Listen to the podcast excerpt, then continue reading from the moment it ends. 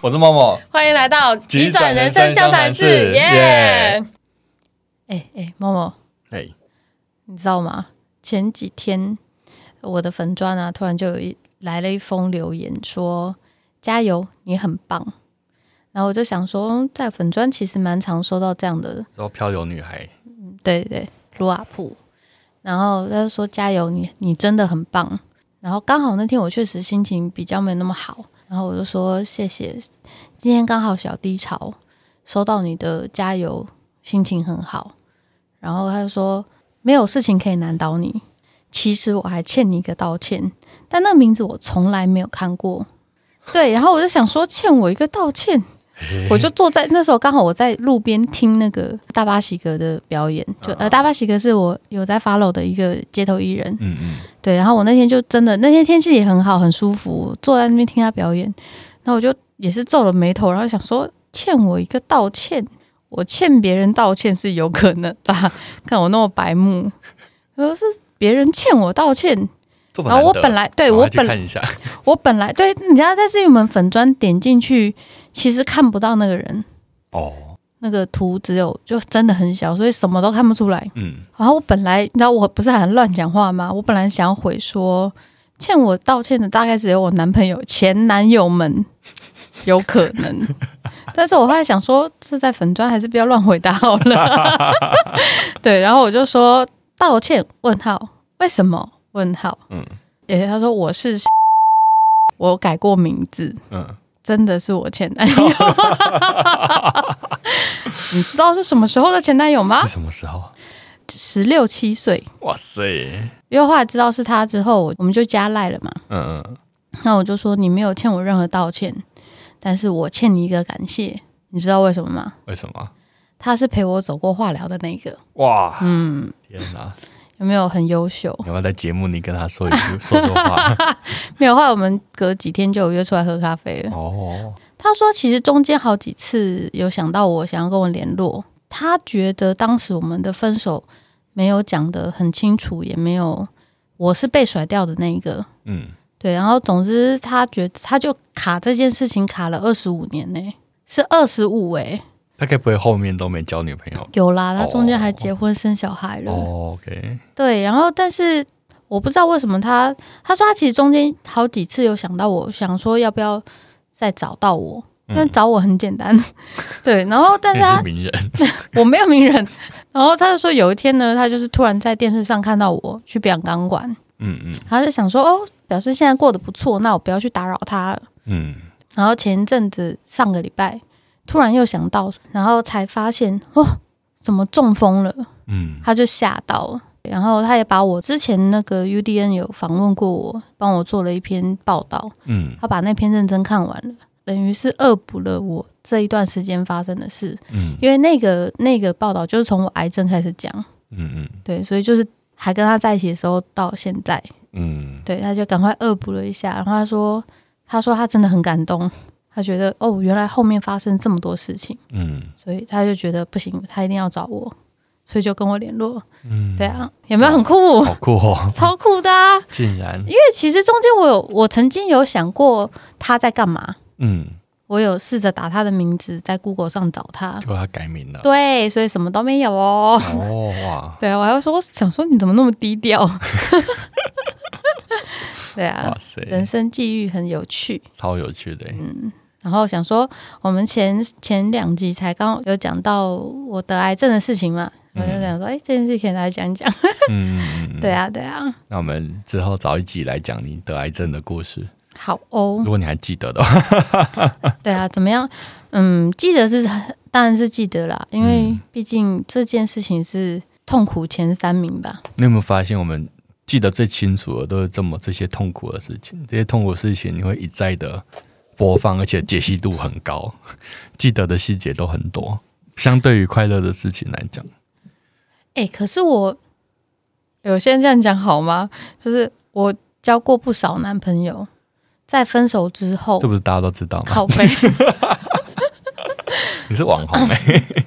我什么时候是网红了啦？好啦，你就是哎、欸，我听过，我我记得之前对你的印象是那个梅梅还是谁写的，说在早餐店戴着阿嬷帽子跟。口罩也会被搭讪的正妹姐姐。我我我什么时候 有？只露出眼睛都会被搭讪。我没有那么正。有啦，可以啦。翻白眼。好，我们继续。那个让罗阿雅来收拾来讲，又要 Q 他，又 Q 他，每集都 Q 他。哎、欸，我们前两集没 Q 到他，我们找一集找阿雅来当来宾好了啦。哦，对吼，他是促成这个节目重要的推手，真的真的，找他来上一下。嗯、好啊，就你知道那天那一集可能要剪成两个小时特辑，妹妹来那个踢馆来闹场，是踢馆还是闹场？闹场，对啊，这绝对是闹场啊。好啊，来啊！而且而且他知道你的事情很多，他知道我的事情更多。我记得之前有一段很好笑，就是我那个时候第一次去住院，那个时候他跟我另外一个朋友，他们就聊说。我问你一个严肃的问题：如果某某需要有人帮他洗澡，你 OK 吗？然后两个就认真的想了一下，说：“我觉得我好像可以。”然后罗阿雅说：“我觉得我也可以。”我听到这一段笑到有眼泪，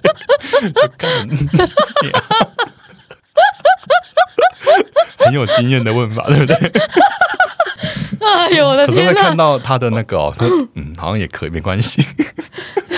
如果是在生病的状况下需要做这件事情，你也只能 OK 啊，也只能 OK 啊。他们说，也就是我们两个能做的吧，笑死！哎、欸，他是阿雅哥哎、欸，阿雅哥啊，对啊，讲、嗯、的其实观众都已经认识他了，这样子。真的就搞得他其实干好了，我们找一集阿雅特辑来那个啦，找他来，好好好，某一集。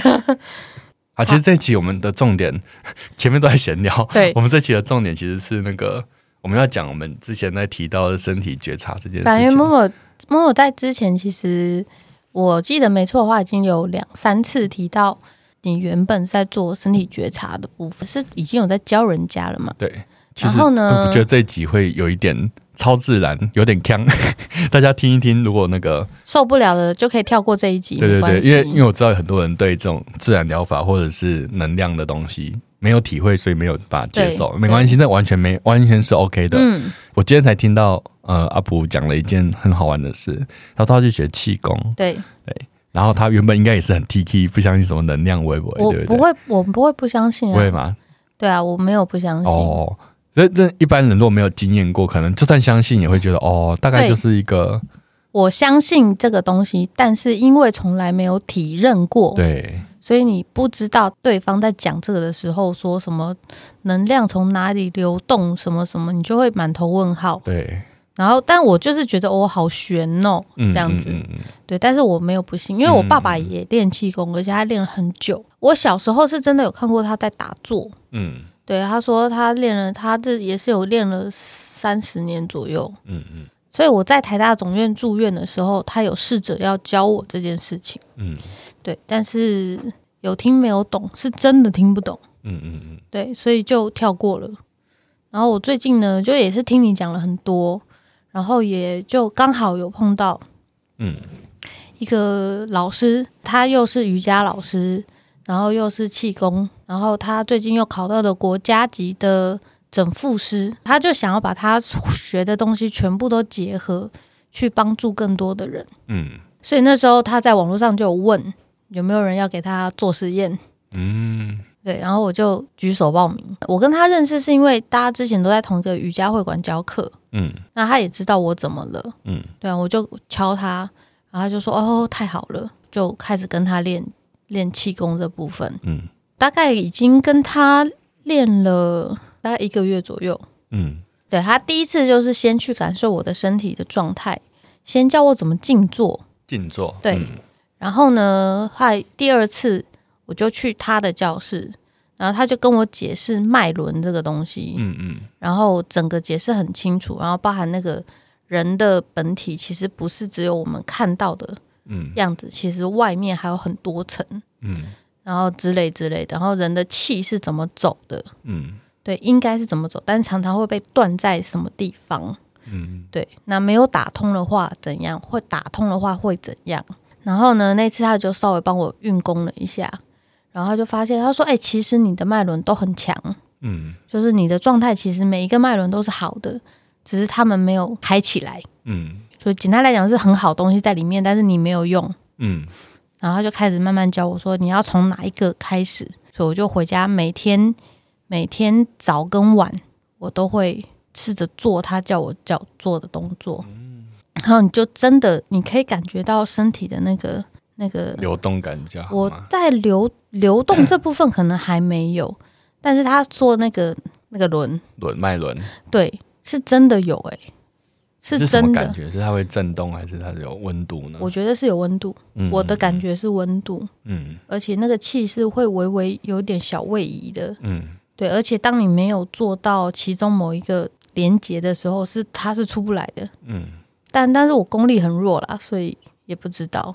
我今天其实很强，就是因为前两天我跟他约在公园里面，嗯，花了蛮长时间在帮我，也是整个人在调，嗯。对哦，那个能量大到有点，我是真的感觉得到那个那个气在我身体里、身体周围，嗯，对，是周围哦，嗯，对，在外面这样窜，我觉得很真的很神秘耶。什么叫做气流动？嗯，就是那个那个，对，是很很神秘的，嗯，对，我觉得很难形容，哎，就是真的是呃，这集如果真的听不下去，就跳过去。大家可以分享自己相关的经验哦。可能能先分享人每次每次讲这个都觉得很虚弱，超虚弱的。然后我讲一个，我讲一个，我也遇过一个，因为我中间有遇去，我说看到那个综艺能量的那一个，嗯嗯，有一次因为我就去预约了他的特殊门诊，特殊门诊就是时间比较长的，嗯，然后呃，一般一般针灸大概一次是放个十来分嘛，那他那边大概是特殊门诊会到快一个小时，半小时到一小时，针插在那边调整的时间也比较久。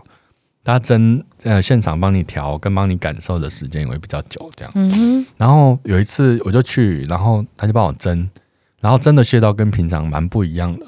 针完之后我躺在那边，我就觉得，哎，我可以描述那感觉是很像，比如你呼吸，平常可能只是胸口一小块，嗯。它扎了某几针的时候，突然你觉得你的呼吸可以送到很深的地方，送到可能肚子，甚至哎，好像再往下一点都还可以走。嗯。这呼吸你会觉得，哎，那个呼吸的空间变大了。身体有些地方的肌肉自己变松了，然后变松的时候，你就觉得，哎，好像好像血液流通了，然后你的身体整体是更通畅，嗯嗯，然后那时候就会比较明确的感觉到，哎呦，有一个真的有一个隐约有一个东西，不知道是什么，它就是在你身上走来走去，它就在在你从你的尾閭啊往上走，过头顶往下走一圈这样子，嗯、然后这样走一圈，它就这样绕绕绕，哎，很顺，很像呼吸一样，嗯，后来知道那就是小周天呐、啊。就是他就是用针灸跟他的能量强制帮你打开小周天，那所以的小周天其实也也就是呃人体任督二脉连连接起来去流通。大家听到任督二脉都会觉得很玄，很像武侠小说棒弓棒改。其实任任督二脉其实就是身体的，因为你要把人直接直接剖半，然后前面这一条叫前面这条跟后面这一条就是任脉跟督脉。嗯，好像是讲说。就是会在头顶那边被分开来，因为大家头顶的那个连接没有那么好，打通任督二脉就是从前面到后面会是通的，是这样吗？我知道的节点是上呃，一个是在甲脊啊，就是呃，一个是在尾闾。就是你那个会阴那个地方，那个地方能量会比较通不过去。嗯嗯。然后另外一个是你刚刚讲那个头是头顶还是还是人中，我就忘记了。嗯嗯。反正它的节点是，就是你就想两条大脉在那边，然后你要两个节点要能够通。它一通，其实它自己就会走，你根本不需要自己在那边运什么的，就是它就自己本来就会流动了。它是人体里的一条大马路。但你说这个东西，你解剖看得到，可能看不到。但是你的意识是可以感觉到那边有一个路线的，嗯，嗯，嗯，那你要怎么讲呢？我觉得就是你感知得到，你会用就好了。但它是到底实际上是什么？不知道，因为包括我们也不能确定，因为我是科幻迷，我们也不能确定我们这一看到这一切到底是投影出来的还是是真的。对对，对，所以就是好，那所以你根本不知道这是什么，OK，你就承认你什么都不知道，嗯，能用。先用，就是我很喜欢一个比喻，就是像原始人拿到打火机，哦，这样按就有火，超爽的，嗯，好，你就用就好了，你不要在那边问说这个为什么？为什么？然后我得知道为什么才能用，不用你就用就对了。有一天油没了，没有没得用了，那就没有了。对，你也不可能去创造制造那个油，所以就算了这样。对我来讲，学能量很像就是这样，就一再的告诉自己说，我其实不知道这是什么鬼，嗯，但是我完全以自己真的感受到的东西为主，然后再去做。有的时候会觉得很薄弱，那就薄弱没关系，嗯哼。有时候觉得很明显，那就很明显，嗯。有时候事后发现啊，我好像感觉那个他好像有点误会了，那就误会，那你就慢慢可以修正，对。但是只要持续去有感知身自己的身体，感知这些东西，其实它就会慢慢变敏锐，而且很快。因为基本上是不可逆的，就很像喝咖啡一样。啊，它是不可逆的，哦。就你你感知力开了，不会因为你不去做了，它就关又关起来了吗？我觉得不太会，因为它会越来越敏锐，它只会让你，它其实很难很难很难回去。就是你要再回到迟钝的状态，除非你身体整个人能量掉太多，嗯、你就变整体变迟钝，那就没办法。不然就像喝咖啡一样啊，我我就很想用这个比喻。以前喝咖啡。我不知道大家从几岁开始喝咖啡，像我是从十几岁就在喝。嗯，小时候喝咖啡呢，就喝什么博朗啊，嗯、或者是好一点去喝单体啊，嗯、去喝什么三皇三加啊。然后人家说哦，这个咖啡有什么焦糖香啊，什么什么，狗屁根本喝不出来。那时候就觉得不可能有这种东西。后来发现哦，那是因为你喝的咖啡太烂了，根本没有，根本没有那种味道，根本就没有。对，所以你想也没有用。那直到后来真的喝到，比如什么，就是后来庄园咖啡出来的，精品咖啡出来的，你喝到那个东西，觉得，哎、欸，我真的感觉到花香了，哎、欸，我真的感觉到，嗯、对，那个是焦糖的味道，嗯，哦，我知道他在讲那个味道是什么意思，嗯嗯嗯，从此你喝咖啡就多了说，我可以去判断这个是什么味道，嗯哼，就理所当然了，就不会在别人说，哦，这个的花香好浓烈的时候，你会觉得你在拱上面消味，你一定没有喝出来，你在乱讲。其实大家有时候都会怀疑说你是不是在乱讲，嗯嗯。但是当三个人喝到都是都同意有一个味道的时候，那你就是知道那就是真的。呃，但是三个人里面有一个是想说另外两个都这样讲，好吧？有可能。但是当你真的自己尝到的时候，你就你才会知道哦，那是真的。我觉得在身体觉察的层面也是像这样，就是当你有感知的时候，你就会知道那是什么，而且那个知道会越来越明确，越来越深入。就我前两天跟老师约，我们是约在一个大树下面，嗯嗯，然后那那天那个天气是非常舒服的，有太阳又有风，我们又在大树下，嗯、然后呢，我们就运运功嘛，呃，弄了一轮，然后老师突然就讲说，其实我们人是很需要大自然的气，说我们是需要被大自然疗愈的，嗯嗯，你不要想吸人家的东西，因为他的能量比你强太多了，你而且他会挡。他其实也会挡，嗯，你想要偷我的东西，干你当我是白痴哦？所以你要想的是，你要被他包覆，嗯嗯，对。然后我就哦，因为其实我很喜欢在大自然里面，嗯，我走过这么多国家，我真的能够去大自然的，我都是去比较自然。我讨厌去城市，嗯，对。然后那天呢，后来我就跟老师聊，就是他帮我弄完身体之后，聊一聊，他就先走了。我就坐在那边坐了好一会儿，我觉得是身体有真的有被老师在打打开某些东西，然后我就站起来之后默默的摸了那个树，嗯、我就是轻轻靠在上面，然后就是整个这样慢慢摸着它，哎、欸，我不夸张哎，那个它的那个你可以感，我这是我这辈子第一次感受到树的能量这件事情，嗯、我一直很相信这个东西，我相信大自然所有的东西都是有能量的。因为当你走进那个某个森林里面的时候，嗯、你被包覆的那感觉是很强大的，全身的细胞都感觉对。但是我很我没有过是摸在树上，然后感觉到它它它的那个能量是它从我右手，我只有右手可以抬嘛，嗯、摸着它，它从我的右手进来，进来之后流流流流流到我的左手，嗯、然后他试着从我的左手这边是把我。整个包回来的感觉，哇塞！对，那感觉好奇妙哦。我这这个真的你没有经历过，真的很难懂我在讲什么。嗯嗯，嗯。对，但是我当下我是有被吓到，我想说靠，这个就是因为老师那时候讲说这棵树的能量很大，所以后来走的时候我才会想去摸它，然后摸它之后才发现哇，好神秘呀，哦，嗯，很厉害耶。然后我就想说。我下次要抱住他，抱住很舒服。呃，上一集聊到中西医的问题嘛，其实我觉得后来常会有个感觉是，其实我们真的不了解一切，嗯，医学也好，或者是身体也好，或者是练这些功法也好，我们都只是模糊的知道可能怎样会怎样，但因为会有例外。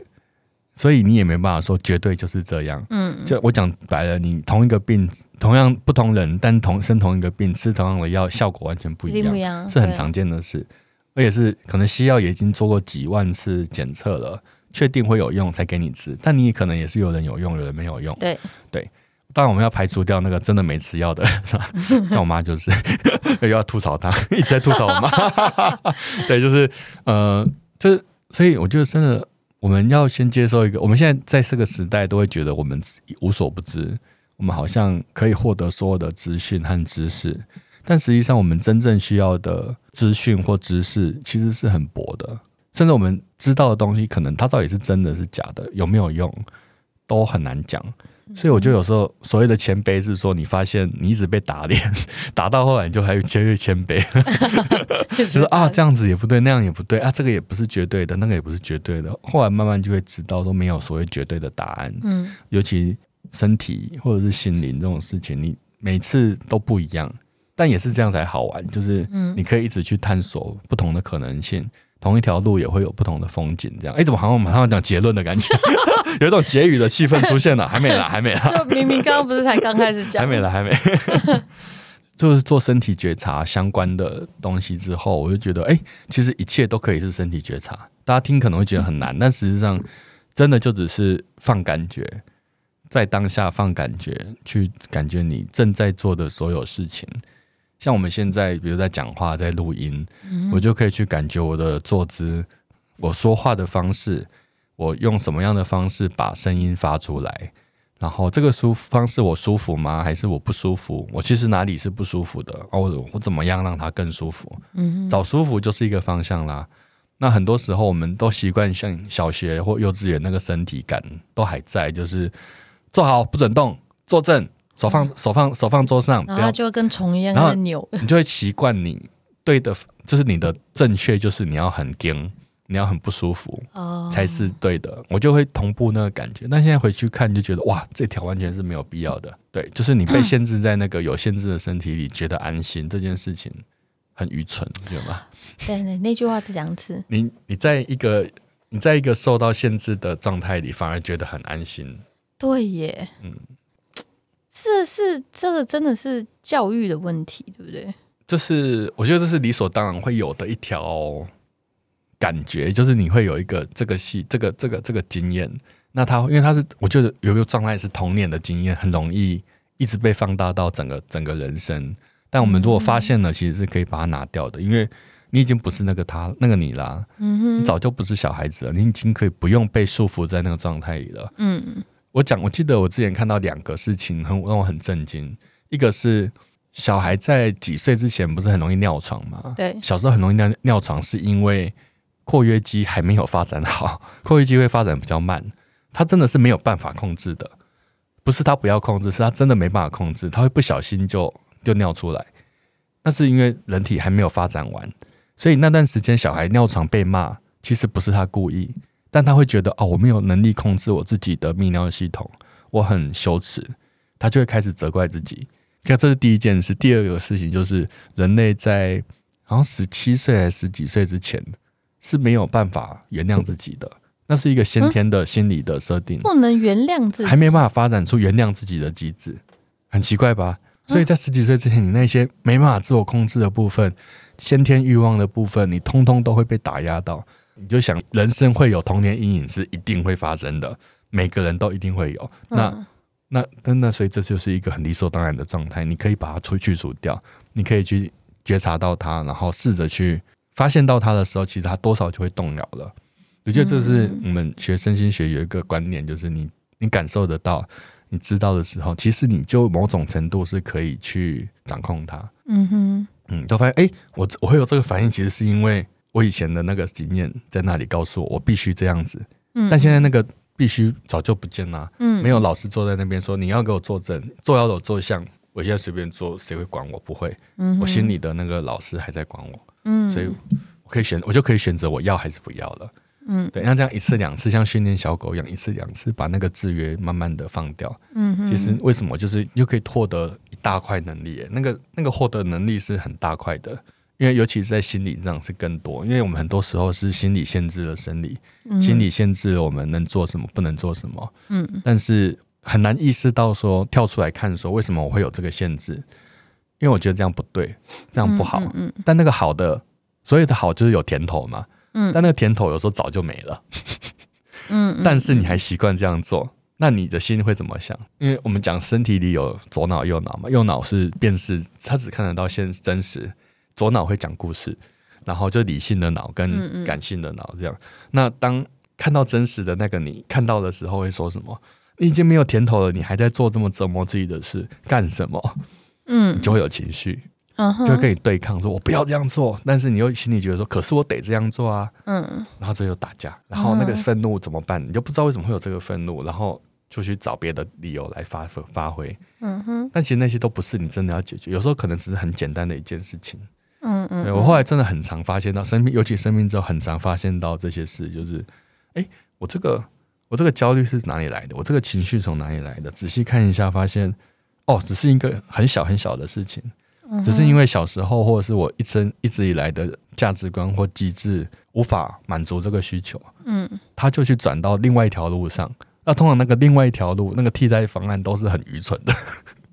我讲一个很简单的，刚才这样讲可能有点太理论了。前阵子有发现一个很好笑的事，哦，因为我另外一个身份是做出版的，嗯，那我去参加书展，嗯，在骑往书展的路上。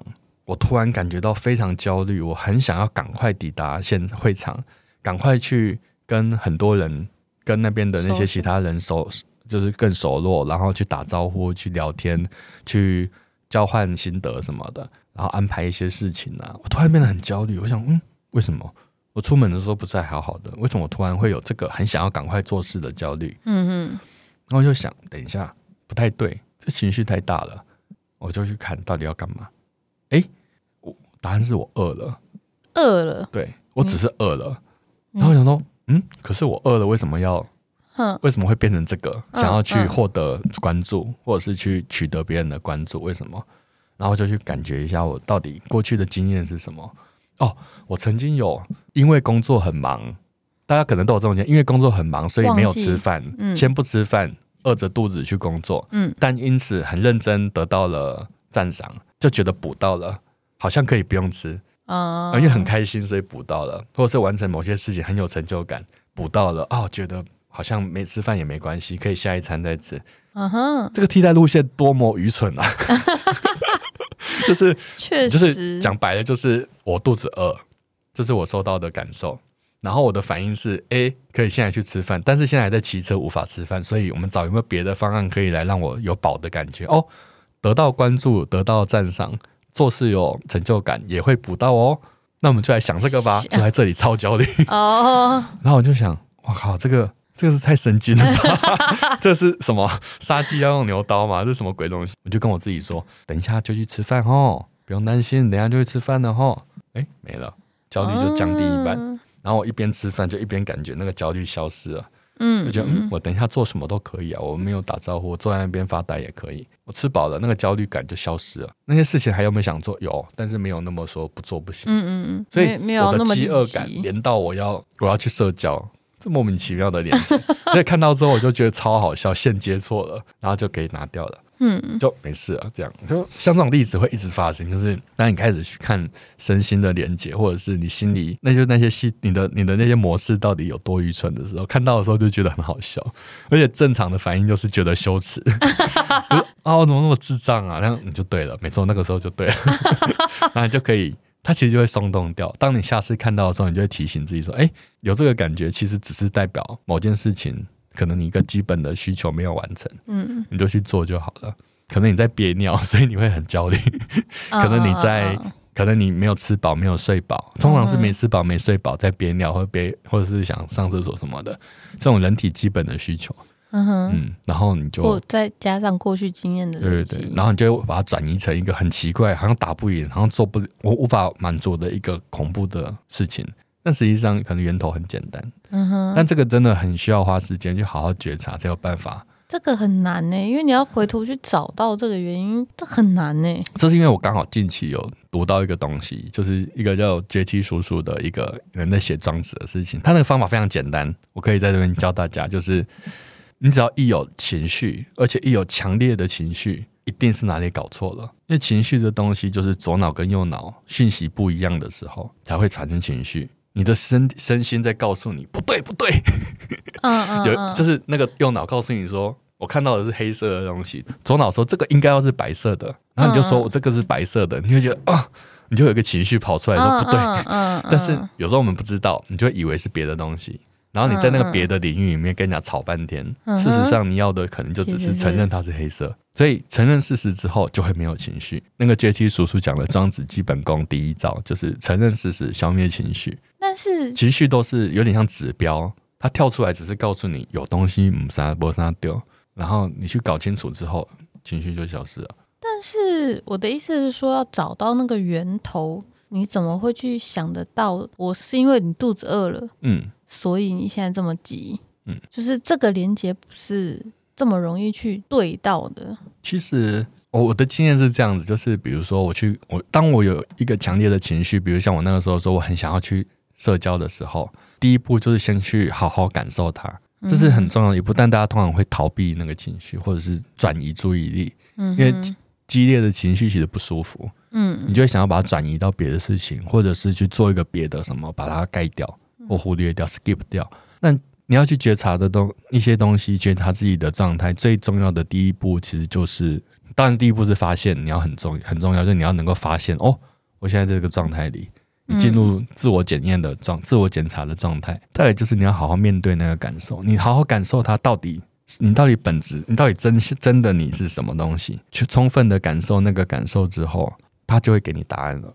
真的是这样，因为你没有办法说哦，我只是远远的看，我依据头脑去想它是可能是什么，是没有没有用，他不会告诉你答案。就算你想到会不会是肚子饿呢，他也不会给你说对。嗯，但你要感觉它，好好感觉它，有点像是它就包着一层一层的东西嘛。嗯，你只你你单看远看，你就会看到一大包东西在那里。嗯，仔细看仔细看，你就会慢慢看到核心里面是什么这样子。嗯哼，但这真的需要时间，因为自己正面面对那个大量的情绪，其实真的没有那么容易。是的，对，通常我们习惯是逃掉，因为我们的教育或我们的生活背景都会告诉我们说，那个东西逃掉比较简单。事实上不会，因为它还在。它会转移成别的东西，就逃掉是比较简单，但它还在。嗯，有一天它就会再回来。因为最麻烦的是，它会转成别的东西回来，然后你就看不懂了，大对不对？就看不懂了，越来越看不懂，然后就越来越复杂，然后你又做了一些事去想要解决它，然后越越弄越大，到后来发现其实找不到。可能一开始只要把某件事情搞对，就后面没有这些，根本就没有这些人。这个要怎么学得呢？我自己的经验也是。在同样的那种狗屁循环 走了一百次，你就有一天觉得，等一下这是什么鬼？怎么又来了？嗯，接下来三步我都知道发生什么事了，第五步就会踩到屎。嗯，为什么我要在这里 做一个会踩到屎的动作呢？为什么？抽到底是从哪里开始的？然后就会想要去找，但你得踩到屎一百次，你才会你才会知道说，我不要再踩了，我不要再踩了。嗯嗯嗯，对，因为前一百次都有人跟你说，你就是要踩，你非踩不可，大家都爱踩。你就去踩没关系，但有一天你就觉得为什么我要我一定要踩，我可以不要踩吗？也有人没有在踩吧？对啊，然后就可以真的可以不要踩，从一开始就把它断掉。但那个原因可能你要找一段时间，这样。嗯哼嗯。所以，哎、欸，今天没人在讲身体觉察，就讲到身心觉察。哎呀，这个题目好哦。嗯嗯，好哦，我们今天就。先分享到这里，就到这。没有这集，希望大家听得懂我们在讲什么。虽然讲的有点神秘，对我跟默默来讲，生病真的是一件，是一个真的是一个礼物的感觉。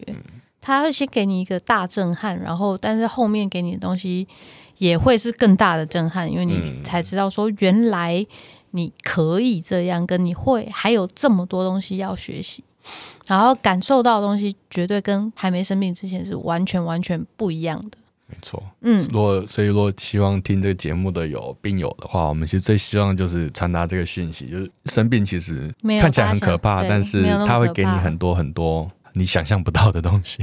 如果喜欢我们的，欢迎多推荐我们，因为对啊，很需要，所以 流量都没有很高。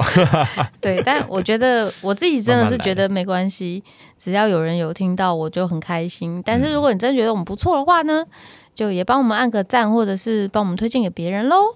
希望可以帮助到更多的人。希望啦，谢谢大家，继续 follow 我们哦。嗨，拜拜，拜拜。